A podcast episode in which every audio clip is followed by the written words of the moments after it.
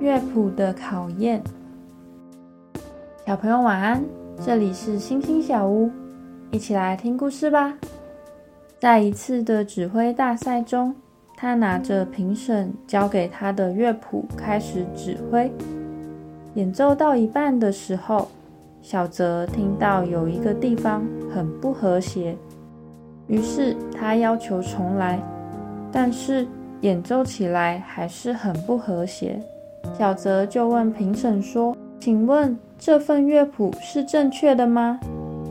在场所有的评审都坚定地看着他，表示乐谱绝对没有错，还说是小泽自己的错觉。全场的人都看着小泽，场面非常尴尬。小泽心里想：到底该怎么继续下去？但是。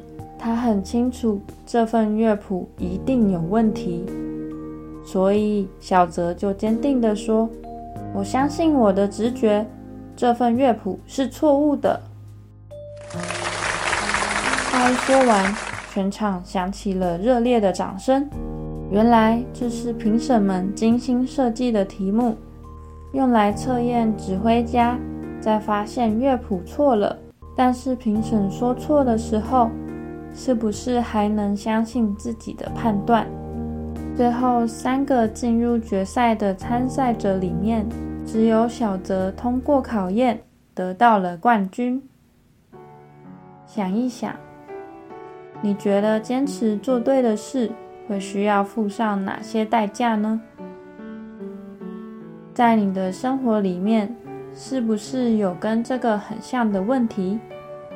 今天的经文是希伯来书十一章二十三节。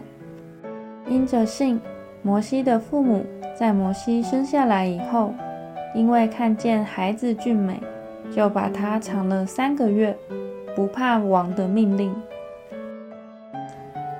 我们一起来祷告：亲爱的主，谢谢你提醒我，只要持守信心。做你看为好的事情，就能够得到你的帮助。求你不断的将信心加给我，奉主耶稣基督的名祷告，阿门。